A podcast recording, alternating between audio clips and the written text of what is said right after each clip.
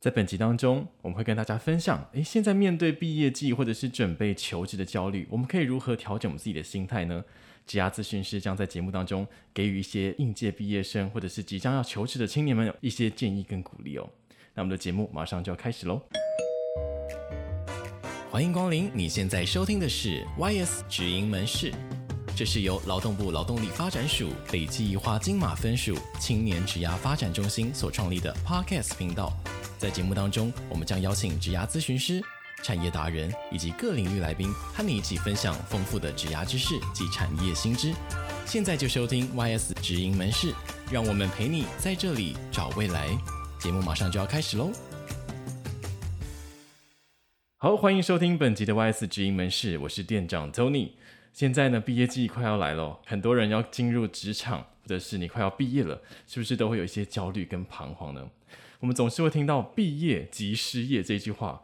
哎，真的会很多的担忧，像我们可能也还会担忧自己是不是能力不足啊？如果今天想要找不同领域的工作，我们可以找得到吗？或者是接二连三的面试，我们都很紧张。那我们在这一次的节目当中呢，我们就特别邀请到荣兴职涯咨询师来和大家分享，如果我们呢，诶要找工作或者是面临这个求职的压力，我们要如何去找到我们的掌控感，然后调整我们的心理或心态的准备呢？希望大家听完这个节目，可以让你在求职道路上面呢，可以更顺利、更顺畅哦，绝对不要错过本集的内容。接下来，让我们欢迎荣兴。家好，我是荣兴咨询师。嗨，又和大家见面喽。没错。对，那我们现在因为毕业季来到了，所以其实我们就想说有一个心灵花园，给大家一些心灵的能量。那我也想问荣兴，就是当初想要哎安排这样的一个节目，是什么原因呢？对，因为我们心灵花园就是想要给大家一些正向的力量嘛。那刚好，其实我们这一次我们 podcast 会上架的时间刚好就是六月的这个时间。那这个刚好就是毕业季。没错。那其实我们前面 podcast 才讲到我们要怎么去制作履历的技巧，所以我就会想说，其实现在毕业季我们真的蛮多的青年。好，包括我们之前的咨询，我们会遇到很多的大学或是硕士的毕业生，他们在这个求职历程当中，其实会有许多焦虑的感觉。嗯，是是是。那这个焦虑的感觉，其实也来自于，Tony 有没有觉得，我们求职本身就要做好多的事情？对啊，很多的准备，很多的准备，然后你要找寻工作机会，你要等待你的面试的消息，然后这可能是一个尝试。也有可能是一个失败的过程，其实会蛮煎熬的，我觉得。对，很煎熬。嗯、然后有些时候我们又会遇到，就是父母会给我们一些建议，啊、会给我们一些压力，或是他们的期待。而且有时候身旁亲朋好友，或者是你的同才，就是他们的，诶，比如说有的先找到工作了，然后你还没找到的时候，那个焦虑其实也是非常痛苦的。对。所以，其实我们那个整个求职的过程，那个焦虑是从我们的内在到外在的环境这种交互作用，是其实就会让我们许多的毕业生其实还没有毕业就开始感到焦虑了。啊、那可能毕业这个求职的历程有更多的一些焦虑，或是担心，或是挫折的情绪。所以我们就想说，那不如就透过这一次的心灵花园的 Podcast，我们来鼓励我们的毕业生，啊、也让大家了解，就是在这个求职的历程当中。我们怎么做可以比较减轻自己的焦虑？了解，相信这个节目呢，听完应该会感受到能量全员的感觉哦。一定要来听哦。对对对，那我想问荣兴，像其实像现在这个求职的过程当中，嗯、有很多青年都遇到很多的挑战嘛。那如果像面对这个毕业或准备求职的人，你觉得他们最需要的一些心态调整是什么？嗯，我觉得在心态的部分，就是我们需要给自己多一点的耐心和同理心，哦、来尊重自己。其实是需要探索和尝试，并且帮助自己持续前进。是，嗯，哦、对。那我觉得这个，嗯、对啊，耐心、同理心哦，听的是蛮心有戚戚焉。对啊，对。就是说，其实我们每一个人需要的求职时间是不一样的。是，不知道大家就是最近有没有听到一个很夯的一个。一个一一首诗，啊、一首诗 叫做就是我们每一个人都有自己的时区哦，啊，其实已经蛮多讲师都分享了。也就是说，其实我们都正在自己的求职道路上前进。对，那可能你还在确定你自己的方向、你的能力优势，然后你也还在面试当中提升你自己的求职技巧。你还在寻找和等待自己的机会。嗯，所以每一个人的时区或是他的时间是不一样的。对对对对，因为你有自己的步调。没错，就是我们不跟别人比较。然后也尽量减少自我批判，是因为我发现我们许多青年在求职过程会有许多的那种就是自我否定、自我批判的一个声音。是那这个部分，当然也许我们从小到大就已经有这样的一个人格特质了。嗯、那其实反而在这个求职过程，因为要做好多的事情，那我们对自己的求职需要有更多的理解和同理心，还有耐心来去面对这样的一个历程。是。其实，我像你刚才有提到，嗯、我觉得像是耐心的部分啊，或同对自己的同理心的部分，因为现在这个现代的社会当中，其实你知道求职市场也是很激烈，所以很多人要找一份工作是需要花很长的时间才可以找到一份可能自己比较想要的工作，所以如果没有给自己的足够的这个耐心跟同理心，你就会就变得很慌张。我们应该要反而要给自己。更足够的时间，然后去学习或者去探索，然后在个这个过程当中，即便遇到一些挫折跟困难，其实都是很正常的。所以耐心跟同理心，我我自己是觉得真的很重要哎，在这个求职的道路上。对。然后刚刚我们有提到说，就是其实我们会面临到父母长辈的关心和建议，哦、这个也 是我常常听到青年提到，就是当他在讨论他的方向的时候，绝对会加入他的父母可能建议他要考公务人员，啊、或是找一份工作做就好了。对对，对对，就是但是好像没有这么理解青年自己本身的焦虑或期待哦。是是是。那当然，我也想要提点一下，就是说有些时候父母确实是有自己的想法，那所以怎么。怎么样？我们也可以跟父母沟通一下，就是说你目前自己的规划是什么？那你可能还需要一点探索的时间。那当然，我们可以参考父母的想法经验，因为有的父母也可能想要帮你安排一些工作嘛。是是是。那但是最后还是要回到你自己对于工作的想法是什么？是你比较想要的？嗯、那父母提供的建议，或是说他的工作机会，是你觉得有想要尝试看看的吗？那如果有的话，当然可以尝试，是没有问题。那如果自己的想法跟父母的想法不一致的时候，我们怎么去尊重自己的想法，然后也让父母了解我们自己的想法？那这个确实也蛮需要耐心去沟通的。真的，因为其实确实父母亲其实关心孩子是非常的正常，他们也会不希望自己的孩子走冤枉路，所以难免一定都会有很多的担忧，然后这些担忧无形中其实就会造成青年朋友们很大的压力，因为他们也不想要。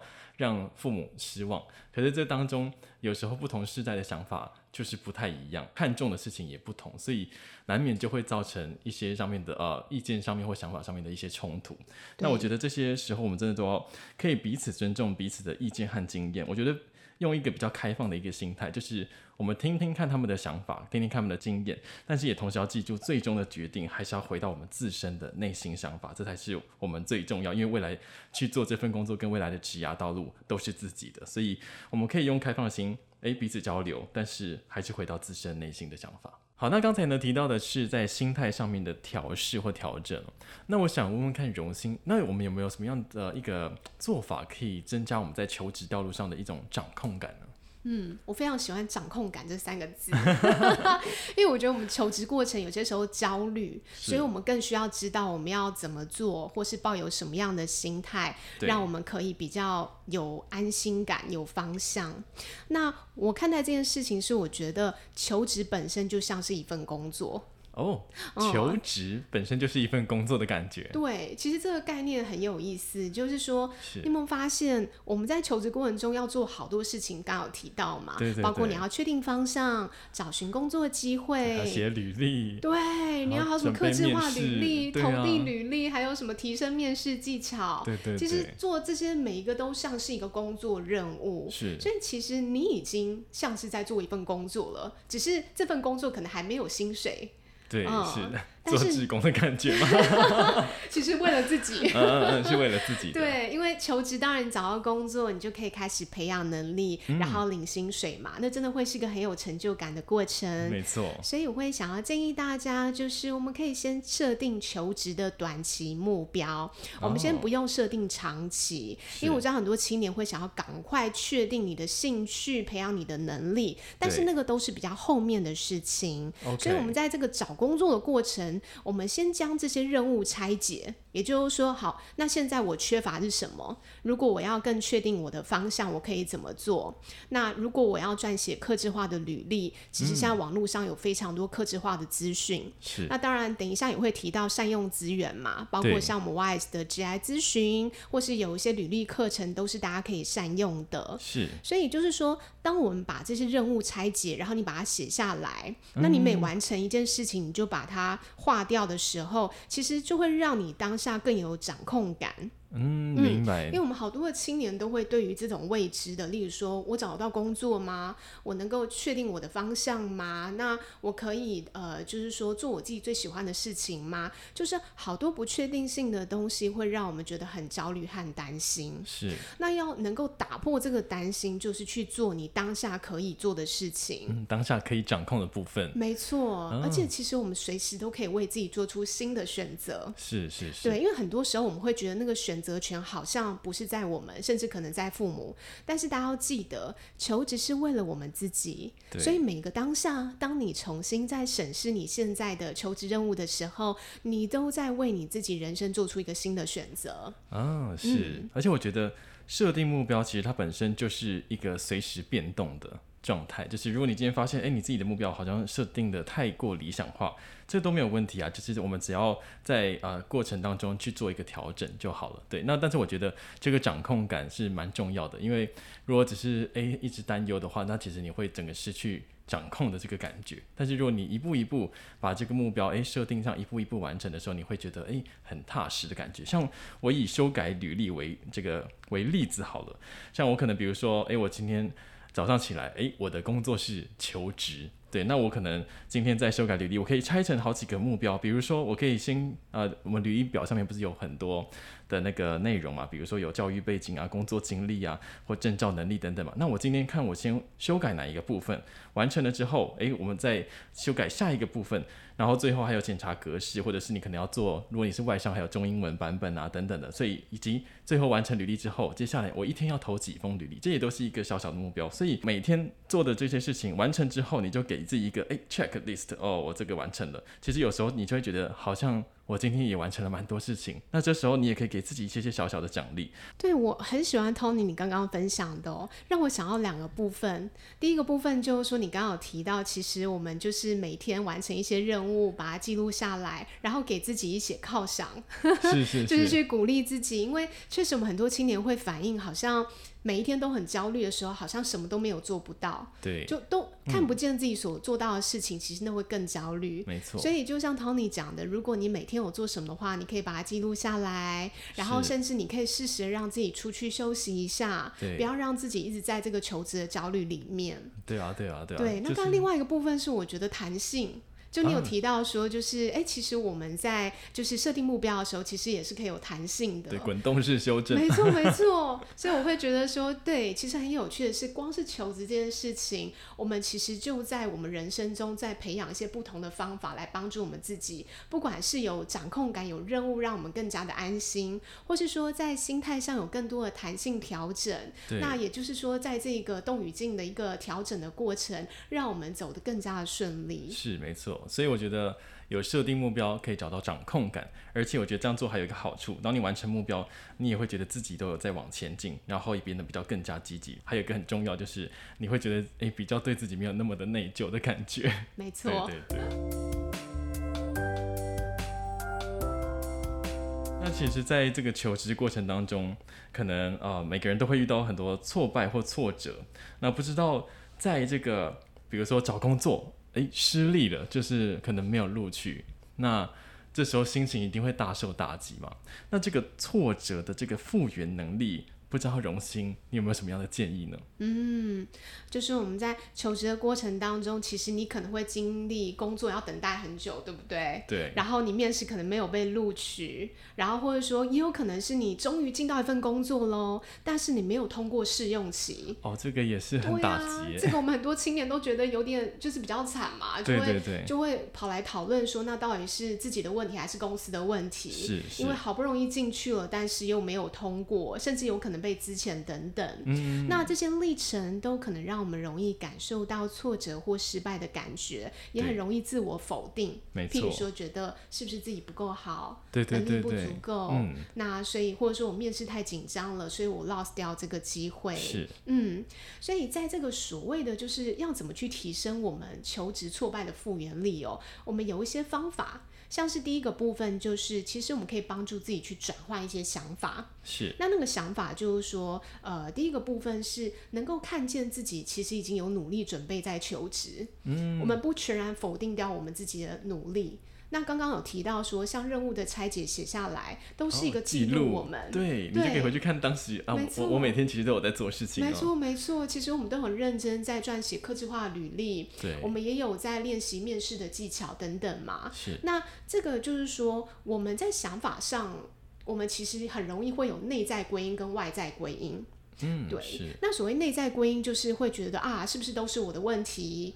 那是不是我要更改？我需要再多做一点进步？是。那有些部分当然是很好。那其实有些时候也有可能可以做一点外在归因，就是说，也许公司他今天面试要找人才，诶，刚好就不是我这样的一个人才。也许他有其他更重视的一些呃技巧或是能力等等。啊，因为真的确实有时候一、嗯、一个企业里面，有时候我觉得他就是单纯的。没有那么适合彼此而已，并不是真的哦，自己的能力不足或者自己的能力不好。对，但是我觉得很多时候，青年朋友可能遇到挫折之后，好像会先觉得是不是自己不够好，然后产生很多的那种挫折的情绪或焦虑的情绪。没错，那我们当然能够自我反思是一个很好的能力，那只是说，当这个东西过多的时候，我们其实也需要更客观的来看待我们这一个，例如说求职不顺利，还在等待工作机会，或是可能不被录取的时候，它也许有一些客观的跟公司相关的，跟这个整个大环境，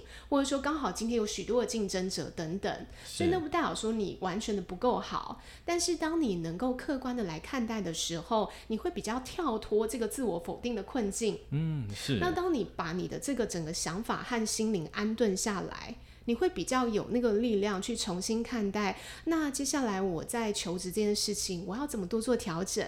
嗯、也许是在面试技巧上面，我可以再多调整一些我的回应方式。对对，对。或是说，也许在求职找工作，也许我可以开放更多的工作机会可能性。是。就像 Tony 刚才讲的，我有更多的弹性，来看看，也许除了这份类型的工作，还有其他类型的工作，我也可以试试看。嗯，是是是。嗯、所以我觉得让自己的心稳。住稳住之后，你会比较能够去制定下一步的这个规划。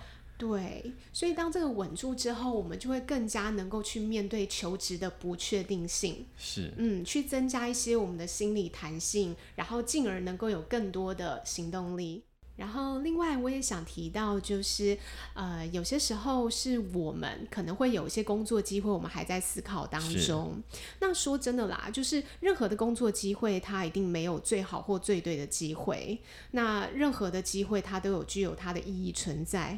如果今天你评估这份工作性质或是公司的状态是 OK 的，嗯，也没有太大的问题的话，对，虽然它可能并没有最符合你的兴趣。好，最符合你的能力，或者是说也不是你心中的 top one，但是看似好像也暂时没有其他的机会，其实你是可以先去尝试看看的。哦，是是是。反正我们都有所谓三个月的试用期。其实公司在评估你，你其实也在评估公司。是是是。对，那我觉得更重要的心态是，我们在这些工作经验中，其实都会有所成长和提升工作能力。嗯，所以先进去工作。其实某部分就减轻我们的焦虑嘛，因为你可以开始赚你的生活费了，你可以进入到工作的脉络中，那就是边学边走边看，然后边提升自己的能力。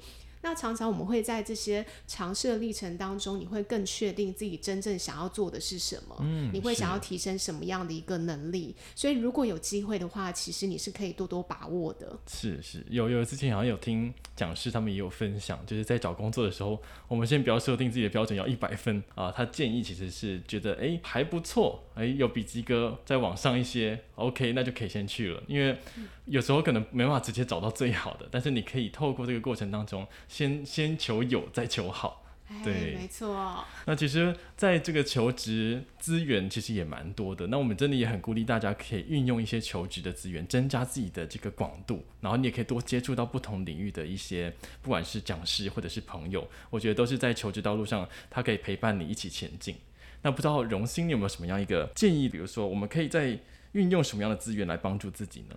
嗯。我们在求职当中，你要增加掌控感，很重要的是也要善用我们的资源。是。那我想，我们很重要的资源包括像我们北分署青年职涯发展中心，啊、没错。我们的 YS 其实资源真的很多，所以如果像我们前面有提到的，你想要增加你工作的掌控感，然后你可能还不确定你自己的方向，你想要提升你的履历面试等等的求职技巧，其实都可以来我们 YS 这边做职涯咨询。真的。反正。这些课程啊、咨询啊，甚至来参加我们 YS 的暑期营队，哦、这些全部都是免费。而且说真的，我们好多青年来做了咨询，来参加我们的活动，甚至来参加我们的营队，其实都获得了一些新的一些机会，或是新的一些启发。那对于毕业后的这个求职，其实非常的有帮助。是是是，没错。我觉得真的，其实有很多的职涯资源，而且是免费的，就是因为我们也理解，在求职的过程当中还没有收投入。是很焦虑的，所以我觉得免费的课程是真的很值得大家来一起就是学习。那在这边你也会遇到很多的一样的都在求职的朋友，那他就是你的人际人脉的这个人脉圈这样子。对，就可以增加我们的人脉。因为我必须要说，我们其实求职过程有些时候。